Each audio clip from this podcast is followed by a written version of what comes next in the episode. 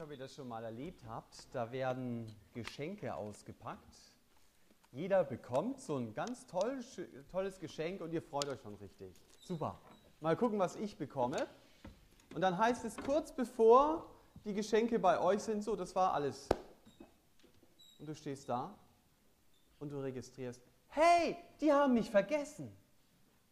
Also ich kenne Leute, denen ist es schon passiert das ist eine ganz bittere Erfahrung, die man dann macht, weil man natürlich gleich denkt, ich bin denen überhaupt nicht wichtig. Die haben mich komplett übersehen. Und wenn man das in so einer Situation erlebt, dann kann das einen ganz schön mitnehmen. Aber wenn man das von Gott her erlebt oder meint zu erleben, dann nimmt das so richtig mit wenn ich eben meine, ich erlebe gar nichts mehr von Gottes Segen in meinem Alltag. Wenn ich den Eindruck habe, mein Leben ist eine Abwärtsspirale und je weiter es geht, desto schneller dreht sich diese Abwärtsspirale, aber die Richtung ist klar. Es dreht sich nach unten. Ich glaube, das haben alle von uns schon erlebt, so Augenblicke, das sagt man vielleicht nicht, aber das denkt man und man ist überzeugt, ich bin enttäuscht von Gott. Er hat mir so viel versprochen, aber gehalten hat es nicht. Es hört sich so schön an. Ich sorge für dich. Aber ich habe schon meine 85. Bewerbung geschrieben und nichts passiert. Es liest sich so gut. Ich werde dich tragen, bis du grau wirst. Aber dann fangen die Wehwehchen an. Und ich weiß, meine Kinder können mich nicht nehmen. Und ich habe Angst davor, im Altenheim schlussendlich meinen Lebensabend zu verbringen. Aber ich sehe gar keine Möglichkeit. Wie komme ich darum herum? Es ist beeindruckend zu lesen, ich bin bei dir bis an das Ende der Welt. Aber ich komme nach Hause und meine kahlen Wände starren mich an. Und meine Einsamkeit frisst mich auf. Ich weiß nicht, ob ihr so Situationen kennt. Ich glaube, so Momente gibt es immer wieder, wo ich denke, Gott hat mich vergessen. Weil ich seine Gegenwart nicht spüre. Weil ich sein Handeln in meinem Leben nicht erlebe. Und die Frage ist, was kann ich denn in solchen Situationen machen? Da gibt es keinen Selbsthilfekatalog. Bei derartigen Gefühlen Führen Sie Schritt 1 aus, Schritt 2, Schritt 3 und dann testen Sie, ob es funktioniert und wenn nicht, rufen Sie die Hotline an. So nach dem Motto. Es geht mir heute Morgen in den Begegnungen mit Jesus, so heißt ja unsere Reihe, um drei Menschen, die Jesus begegnet sind, mehr oder weniger, der eine erst später, die genau solche Gefühle hatten, die auch diese Überzeugungen hatten, und diese Begegnung mit Jesus hat sehr, sehr viel verändert in ihrem Leben. Wir lesen diese Geschichte in Johannes 11. Ich lese sie gleich, vielleicht so als Einleitung. Zunächst mal die Situation. Diese drei Leute heißen Martha, Maria und der Bruder Lazarus. Die wohnen ja in der Nähe von Jerusalem. Die haben immer ein offenes Haus für Jesus gehabt. Also es gab damals noch kein E-Mail und SMS, womit du dich ankündigen konntest. Also es klopft, du machst die Tür auf und du siehst 13, 14 Leute da stehen und denkst, wow, super, kein Aldi, kein äh, Elektroherd, kein Dampfgarer, nichts, nicht mal ein Thermomix. Da musst du schon was einsetzen, um so viele Leute satt zu bekommen. Das haben die gemacht, das haben die gerne gemacht. Vor allen Dingen Martha war da richtig gut drin.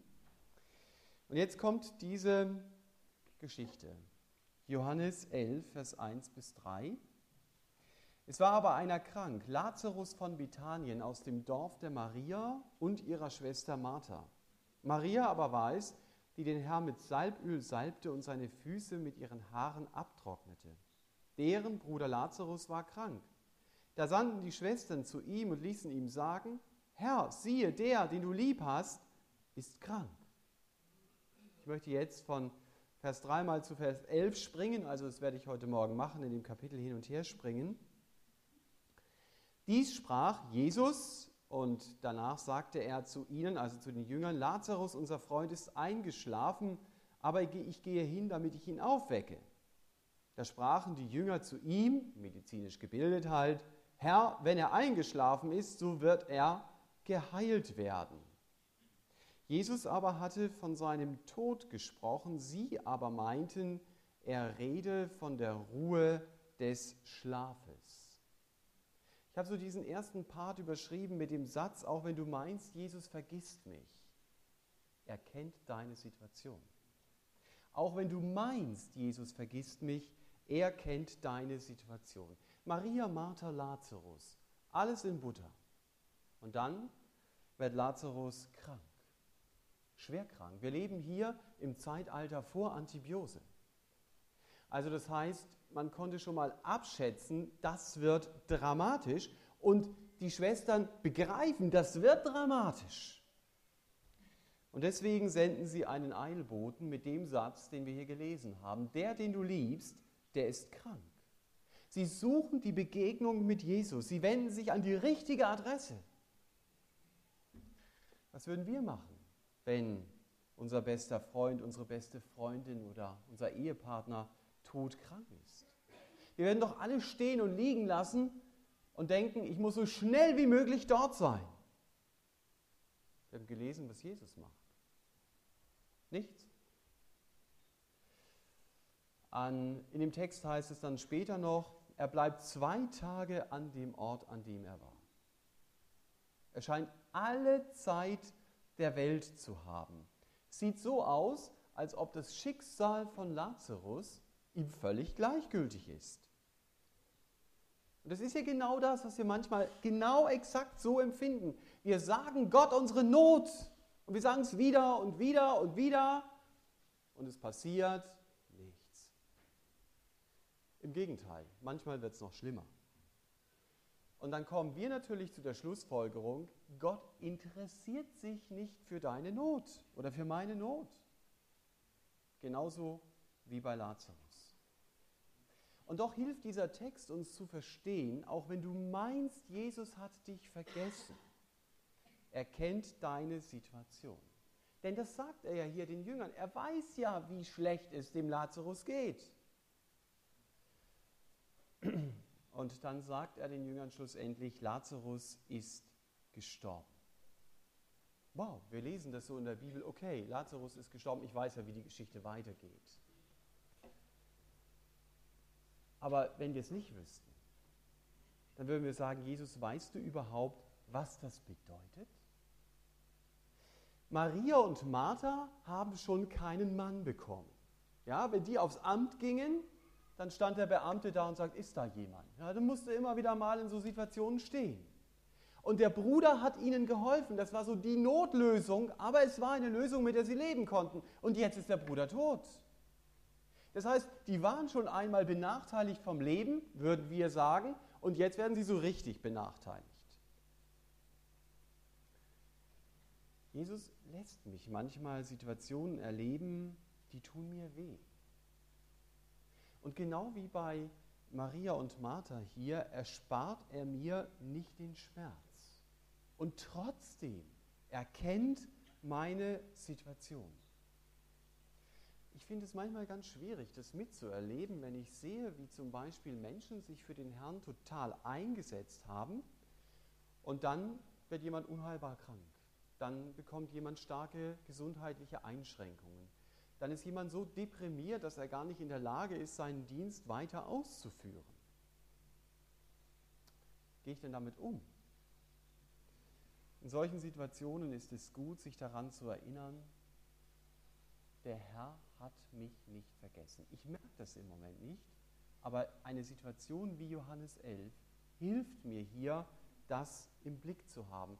Wenn Jesus mich nicht vergessen hat, heißt es nicht, dass er sofort handelt. Aber es heißt, dass er meine Situation im Blick hat. Und ich mache mir bewusst, solche Sätze, Gott hat dich vergessen, das weiß ich, wer mir das ins Ohr flüstert.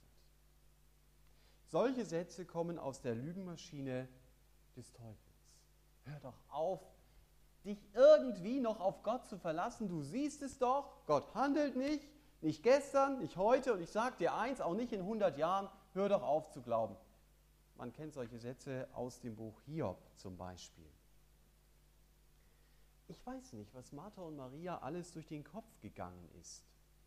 Denn die wussten ja, der Bote hat es Jesus gesagt. Vielleicht ist er wieder zurückgekommen, hat gesagt, ich habe es Jesus gesagt. Ja und? Ja, Jesus ist still geblieben. Er hat gesagt, Dankeschön für die Nachricht. Nichts ist passiert. Ich weiß nicht, wenn du diese Nachricht bekommst, was sich da so in dir je nach Temperament eben abspielt. Aber ich glaube, es ist wichtig zu verstehen, auch wenn Jesus meine Situation kennt, ändert er nicht sofort die Situation. Und was er auch nicht tut, und das hat mir mal sehr geholfen, er ändert meine Situation auch nicht, um deutlich zu machen, der Teufel lügt dir seine Nachricht ins Ohr. Das wäre für ihn ja problemlos. Dass Jesus sagt, also ich lasse dich nicht weiter belügen, ich ändere die Situation, du merkst, es ist Lüge. Und vielleicht deine Nachbarn sehen das und sagen, ha, der ist Christ, dem geht so richtig schlecht. Ha, dann möchte ich kein Christ werden. Und Gott tut nichts, um das zu ändern, da kommt kein Blitz vom Himmel und man sagt, siehst du, jetzt geht es mir richtig gut. Was war? Kein Christ werden? Du, gerade du solltest Christ werden. Das wünschen wir uns ja. Passiert aber nicht. Es gibt so Situationen, weil ich lernen soll, Gott zu vertrauen, auch wenn vieles in meinem Leben dagegen spricht. Es gibt in dem berühmten Psalm 73 so die Aussage, dennoch, sagt da einer, dennoch, ich sehe den ganzen Schrott in meinem Leben, ich sehe, da passiert gar nichts, aber ich sage dir eins, dennoch will ich diesem Gott vertrauen, auch wenn ich gar nichts in meiner Hand habe. Und weißt du, dieses dennoch, das redest du nicht einfach so, dennoch will ich dir vertrauen. Dieses dennoch kann man manchmal nur mit Tränen in den Augen sagen. Und manchmal bekommt man es kaum über die Lippen. Aber ich darf beten. Und ich darf sagen, Herr Jesus, hilf mir trotzdem, dir zu vertrauen. Wie hier bei Martha und Maria. Also das mal als Einstieg mitzunehmen, wenn meine Gefühle mir etwas anderes sagen, will ich trotzdem glauben, hey, ich habe dich nicht vergessen.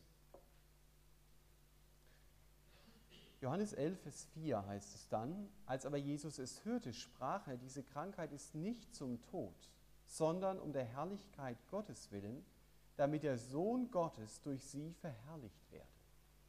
Und dazu passt auf Vers 21 dann im gleichen Kapitel, da sprach Martha zu Jesus, Herr, wenn du hier gewesen wärest, so wäre mein Bruder nicht gestorben. Und jetzt weiß ich, dass was du von Gott bitten magst, Gott dir geben wird. Jesus spricht zu ihr, dein Bruder wird auferstehen. Martha spricht zu ihm, ich weiß, dass er auferstehen wird in der Auferstehung am letzten Tag.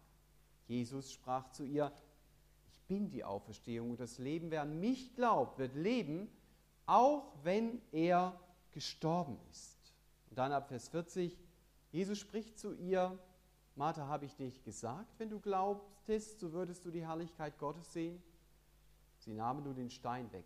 Jesus aber hob die Augen empor und sprach, Vater, ich danke dir, dass du mich erhört hast. Ich aber wusste, dass du mich alle Zeit erhörst, doch um der Volksmenge willen, die umhersteht, habe ich es gesagt, damit sie glauben, dass du mich gesandt hast.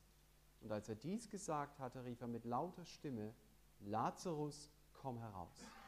Und der Verstorbene kam heraus, an Füßen und Händen mit Grabtüchern umwickelt, und sein Gesicht war mit einem Schweißtuch umbunden. Jesus spricht zu ihnen, macht ihn frei und lasst ihn gehen. Ich habe diese Sätze überschrieben mit der Überschrift, auch wenn du meinst, Jesus vergisst mich. Er will dir seine Herrlichkeit zeigen. Wenn du meinst, Jesus vergisst mich, er will dir seine Herrlichkeit zeigen. Martha und Marias Situation und meine Situation unterscheiden sich. Denn bei ihnen weiß ich, wie es ausgeht. Bei mir weiß ich es nicht. Hier weiß ich, aha, Licht am Ende des Tunnels. Und hier denke ich, okay, da hat jemand das Licht ausgeschaltet. So wie es mir letztens passiert ist, als ich mit dem Zug fuhr und er im Tunnel erst mal eine halbe Stunde stehen blieb und das Licht ausging. Mit Jesus zu leben heißt, dass ich von seinem Handeln im Leben von anderen lerne. Und wenn ich in ihr Leben schaue, wenn ich sehe, wie Gott dort handelt und es auch in meinem Leben vermisse, dann lerne ich etwas über Gottes Handeln von dem Leben des anderen. Zum Beispiel sehe ich, wie Gott Menschen gebraucht, die so gar nicht in unser Anforderungsprofil passen. Sehr schwache Menschen, die Gott gebraucht, um sein Werk vorwärts zu treiben. So echt beeindruckend. Das scheint Gott gar nicht zu stören. Regale, in, äh, die von Missionsgeschichte reden, also Bücher drinstehen, die von Missionsgeschichte reden, die sind voll davon. Gott gebraucht diese Menschen in der Schwachheit. Da stehe ich vielleicht da in meiner Schwachheit und denke, kann Gott mich gebrauchen? An Martha und an Maria wird deutlich, Gott hatte einen Grund zu warten. Das ist hier auch sehr offensichtlich. Jesus hat gewartet, weil er seine Macht zeigen wollte. Ihm ging es nicht um die 345. Krankenheilung, sondern ihm ging es darum, einen halbstinkenden Leichnam aus dem Grab zu holen. Und deswegen haben Martha und Maria gewartet. Damit hier ein für alle Mal deutlich wird, ich bin stärker als jede Macht des Todes. Jesus hat es hier gesagt, ich bin die Auferstehung und das Leben. Der Feind des Menschen, der Tod, hat seine Macht verloren, damit Lazarus hier deutlich macht, dem Jesus ihn rausholt, ich muss nicht hoffnungslos vor offenen Gräbern stehen. Ich weiß, ich gehöre zum Sieger. Jemand hat mal gesagt, soll der Tod doch nehmen, wen er will, mich bekommt er nicht, weil ich zu Jesus gehöre. Das wird hier in Johannes 11 deutlich. Und darauf dürfen wir uns freuen. Deswegen gibt es überhaupt Hoffnung. Deswegen kannst du dich überhaupt über den Himmel freuen. Dass du denkst, hey, da denke ich drüber nach, da werde ich Jesus treffen. Das wird ein Moment sein. Und ich weiß, der Tod kann mich nicht mehr nehmen. Ich werde in Ewigkeit bei Jesus. Wenn wir nochmal das Gespräch jetzt hineinhören zwischen Martha und Jesus, dann finde ich das total beeindruckend. Martha sagt zu Jesus, wenn du hier gewesen wärest, mein Bruder wäre nicht gestorben. Da klingt natürlich mit, aber du warst nicht hier. Und trotzdem sagt sie, und ich weiß, was du Gott bittest, das wird er dir. Alle Achtung. Stell dir das mal vor, dein Bruder liegt im Sterben du schickst Boten zu Jesus, du bekommst mit, dass er es nicht mal nötig hat zu kommen.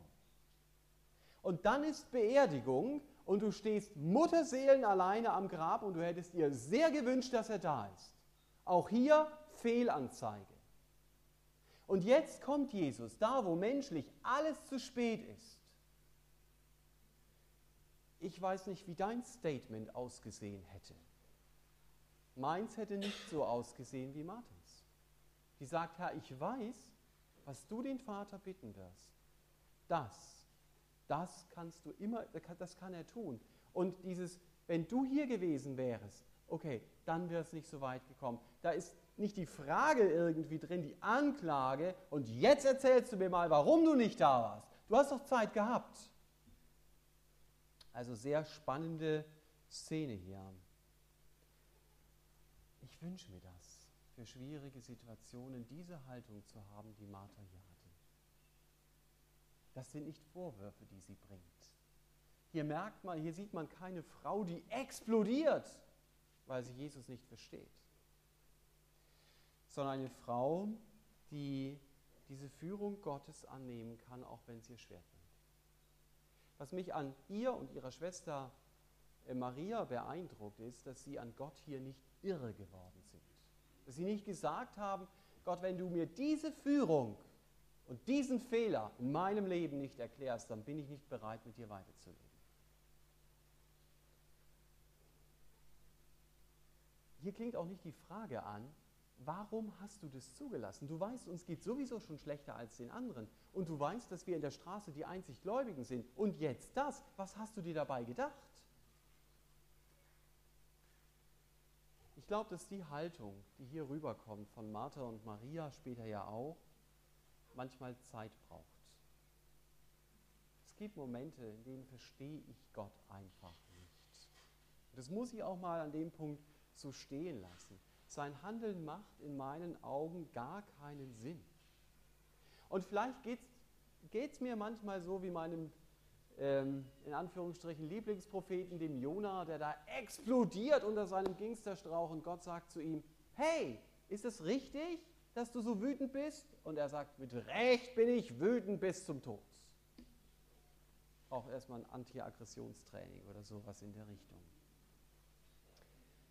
Da ist wichtig, dass ich sage, Herr, hilf mir, zu dieser Haltung zu kommen, dass ich dir vertraue. Ich bin da noch nicht, aber ich möchte dahin. Und hilf mir, auch wenn ich dein Handeln nicht verstehe, dass ich ein Ja finde zu dieser Situation. Jesus sagt dann Ja zu Martha, dein Bruder wird auferstehen. Und Martha macht genau das, was wir auch machen. Sie verschiebt Gottes Handeln in die Zukunft und sagt, ja, das weiß ich. Ich habe in der Bibelstunde in Eschatologie super aufgepasst. Ich kann dir die einzelnen Zeitpunkte nennen, wenn es dann so sein wird. Und Jesus, ich freue mich drauf, dass das so sein wird. Es ist einmal dieser Rückblick, wenn du hier gewesen wärst, und dieser Vorausblick, du kannst es tun was Martha nicht im Blick hat. Und ich glaube, da ist sie schon eins, auch mit mir, in der gegenwärtigen Situation zu glauben, Herr, und du kannst es jetzt, in diesem Moment tun. Ich glaube, dass ich das nicht so herausfordern kann, dass ich nicht sagen kann, und Herr, du musst jetzt so und so in der Situation handeln. Aber Gott gibt manchmal eine tiefe Gewissheit in ein Herz hinein, dass ich weiß, Gott hat das Gebet erhört, auch wenn ich noch nicht. Wer diese Gewissheit erlebt hat, der weiß, wovon ich rede. Und dann darf ich auch ganz bewusst darauf zugehen. Und dann darf ich sagen, Herr Jesus, du hast mir jetzt diese Gewissheit gegeben und ich will auf diese Gewissheit hin beten. Und ich will damit rechnen, dass du in meinem Leben zu deinem Ziel kommst. Das ist manchmal gar nicht so einfach. Und es sind immer wieder neue Herausforderungen. Gestern hat uns jemand im KJE erzählt, dass es darum ging, eine bestimmte Stelle äh, für Kinderarbeit finanziell zu unterstützen. 40.000 Euro waren gefordert. Drei Wochen vorher waren 19.000 zusammengekommen. Das sind Situationen, wo du denkst, schade, nichts geworden. Wem spenden wir das Geld? Reicht nicht. Und als die drei Wochen zu Ende waren, waren 40.000 Euro da. Und das sind dann immer wieder so Situationen, wo man denkt, Gott, du bist so groß, aber die Herausforderung muss ich immer wieder neu annehmen. Auch wenn es mal nicht so ausläuft, dass ich weiß, Herr, es ändert gar nichts an deiner Treue und an deiner Liebe zu mir. Johannes 11 macht deutlich, dass Jesus mir sagt, hey, ich bin größer als dein Problem. Hab das im Auge. Verlier das nicht aus dem Blick. Und Vielleicht lasse ich dir auch dein Problem, weil ich dir zeigen möchte, dass ich größer bin. Ich löse es nicht am Anfang, sondern ich löse es am Ende. Das können wir nicht beeinflussen. Also, auch wenn du meinst, Jesus vergisst dich, er will dir seine Herrlichkeit zeigen. Er will dir zeigen, ich bin größer als dein Problem. Er will dir zeigen, ich habe alles in der Hand. In Vers 40 kommt dann einer dieser Schlüsselverse aus dem Kapitel, der Jesus sagt zu Martha, wenn du glaubtest, dann würdest du die Herrlichkeit Gottes sehen.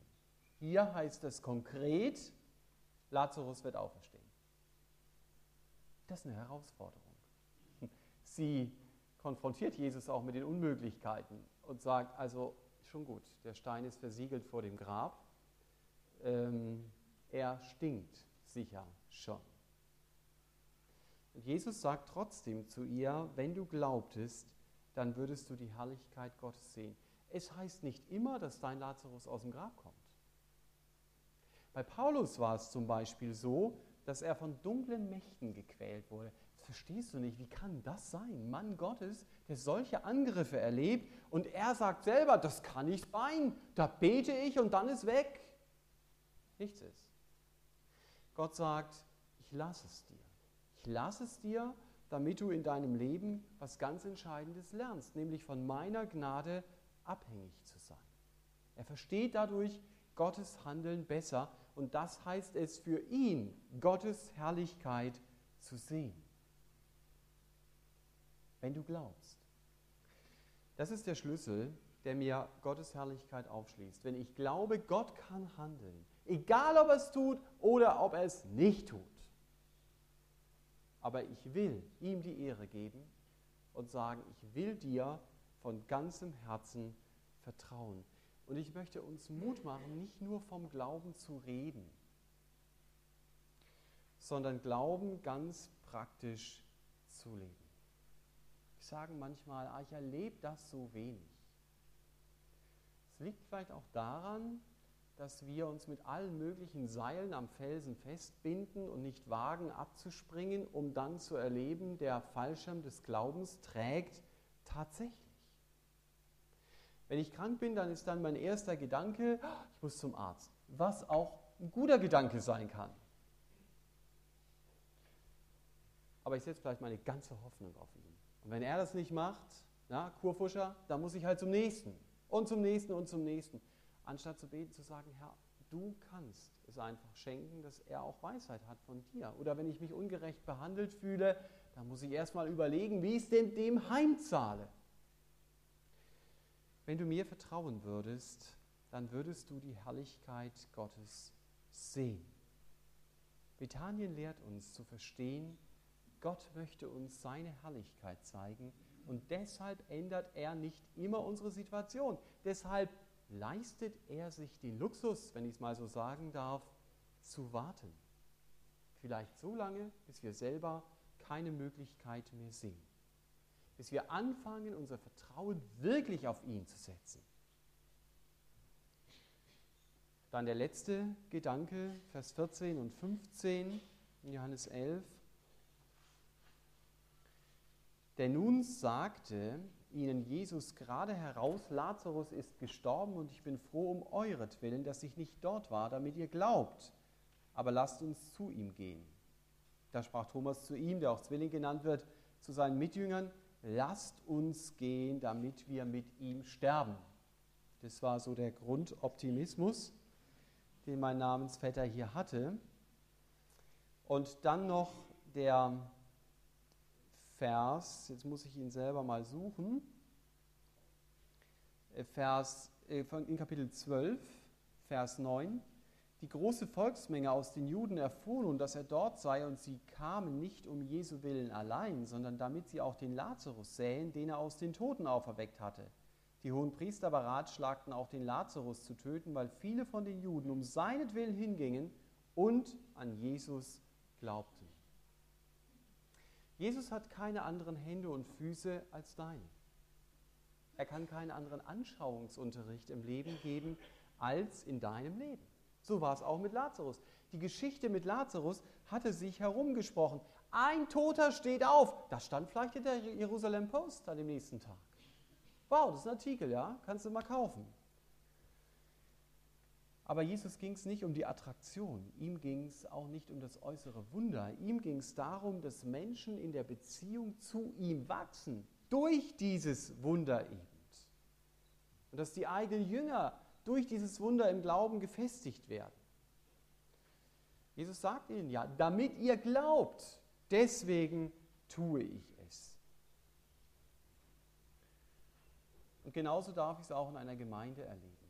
So wie Gott im Leben des anderen handelt, dass ich sage, ja, ich sehe hier Gottes Handeln und deswegen gibt mir das auch Hoffnung für mein eigenes Leben. Und manche schwere Situation, die du durchlebst, das kannst du dir da nicht aussuchen, benutzt Gott vielleicht als einen Baustein, um dem anderen zu helfen, wieder ein festeres Fundament unter die Füße zu bekommen. Paulus sagt einmal zu den Korinthern, ich habe viel Schweres erlebt. Das ist wahr. Aber ich habe auch erlebt, dass Gott mich getröstet hat. Und deshalb kann ich seinen Trost weitergeben. Paulus wusste, was es heißt, von engen Freuden verraten zu werden. Das war heftig. Daran hat er gar nicht so einfach, damit hat er zu tun gehabt. Es war für ihn gar nicht so einfach, das zu überwinden. Oder er wusste, was es heißt, von einer aufgebrachten Menge mit Steinen fast totgeschlagen zu werden. Oder er wusste, wie das ist, im Mittelmeer zwischen den Wellen zu paddeln und nicht zu wissen, gehe ich unter oder bleibe ich jetzt auf der Holzplanke. Und wenn ihm Leute gegenüber saßen, die eine schwere Lebensführung hatten, dann konnte er mehr mitfühlen. Und dann konnte er ihnen von dem Trost sagen, den er in bestimmten Situationen von Gott bekommen hat. Und das hat den Leuten dann auch wieder geholfen. Das ist der Zusammenhang, den er hier herstellt. Und vielleicht lässt Gott manche Führung auch in unserem Leben zu, damit wir anderen weiterhelfen, in dem Trost, den wir zum Beispiel von ihm bekommen haben. Dass an deinem Leben sichtbar wird, wie kann man mit schweren Situationen umgehen, die man erlebt. Wir haben hier gelesen, manche Juden sahen, was Jesus an Lazarus getan hatte. Und die Folge war, sie begannen an Jesus zu glauben. Sie haben nicht gesagt, ey Lazarus, hast du mal gedacht, ein Buch zu schreiben? Das könnten wir machen, einen coolen Film drehen. Und den könnten wir vermarkten. Darum ging es überhaupt gar nicht. Es ging darum, dass Jesus groß gemacht wird. Hier ist übrigens keine Rede davon, dass, Jesus in den Köpfen, äh, dass Lazarus in den Köpfen der Jünger auferstanden ist. Die kamen dahin, weil es ein Wunder war. Also wer ein bisschen liberale Theologie liest, der weiß, dass das immer wieder so ein Punkt ist. Jesus ist nur in den Köpfen auferstanden. Schon bei Lazarus redet das Wort Gottes hier von einer tatsächlichen Auferstehung.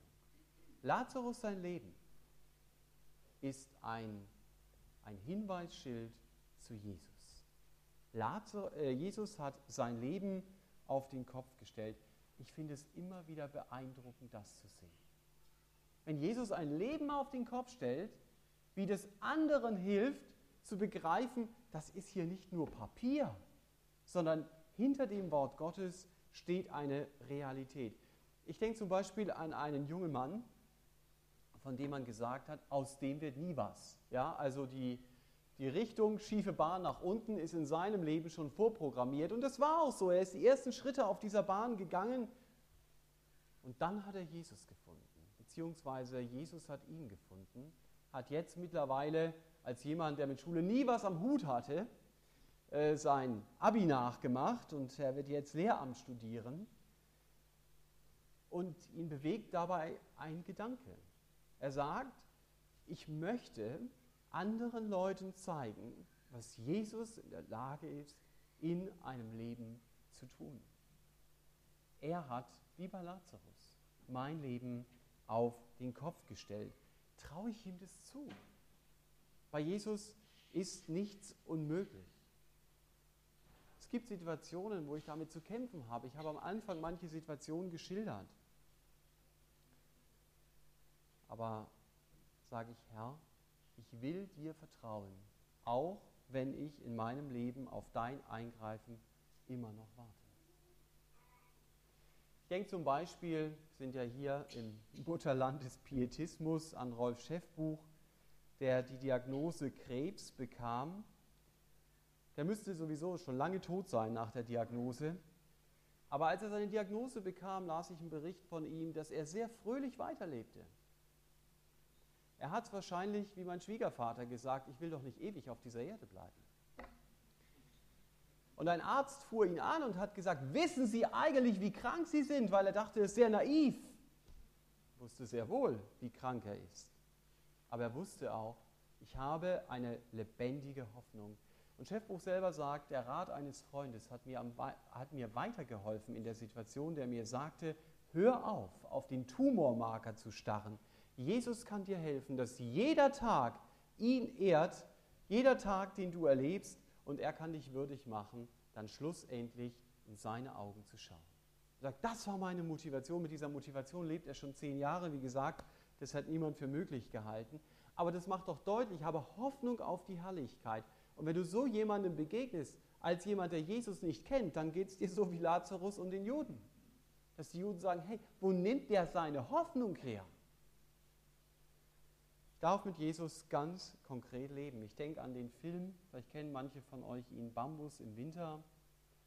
Eine junge Chinesin findet Jesus. Sie stellt sich gegen die Parteitreuen und wird dann auch von diesen verfolgt. Und der Sinn des Films ist, wenn ich einen Bambus abschlage, dann wächst er kräftiger nach. Und manchmal ist es so, dass Gott manche Situationen in meinem Leben zulässt, damit sie mich näher zu Jesus bringt. Sie glauben hier an Jesus, als sie Lazarus sahen. Und das kann doch mein Ziel sein, dass ich sage, Herr, ich möchte, dass du mein Leben dazu gebrauchen kannst. Dass andere ermutigt werden, wie man in schweren Situationen umgeht. Ich weiß es ja auch nicht. Ich kann auch immer wieder nur beten. Ich kann jeden Tag nur aus deiner Gnade leben, aber es darf an meinem Leben deutlich werden. Oder dass Menschen, die dich nicht kennen, begreifen, gerade in solchen Situationen ist es entscheidend, mit Jesus zu leben. Und wisst ihr, es sind nicht immer die großen Situationen, wo Jesus mein Leben verändert. Es können auch ganz kleine Situationen sein, die deutlich machen, hier ist Gottes Kraft in meinem Leben gegenwärtig. Zum Beispiel in Stuttgart hinter einer Fahrschule herzufahren, wo dreimal der Motor ausgeht und ganz ruhig zu bleiben.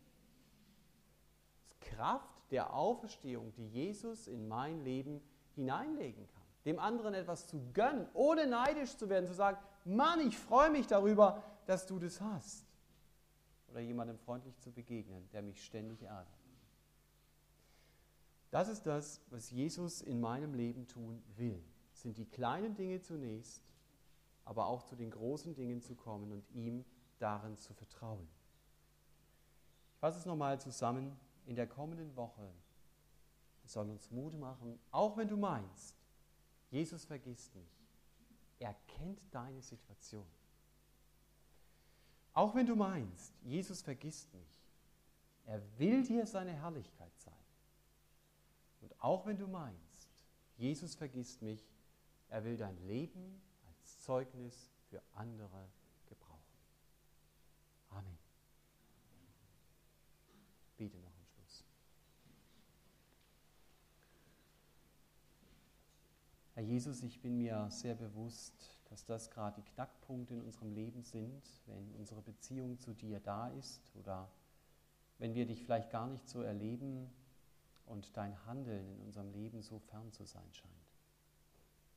Ich möchte dich echt bitten, dass du uns hilfst, dennoch an dir festzuhalten, uns darüber zu freuen, dass unser Name im Himmel geschrieben ist, uns darüber zu freuen, dass du der Handelnde bist, auch wenn wir es im Moment noch nicht sehen.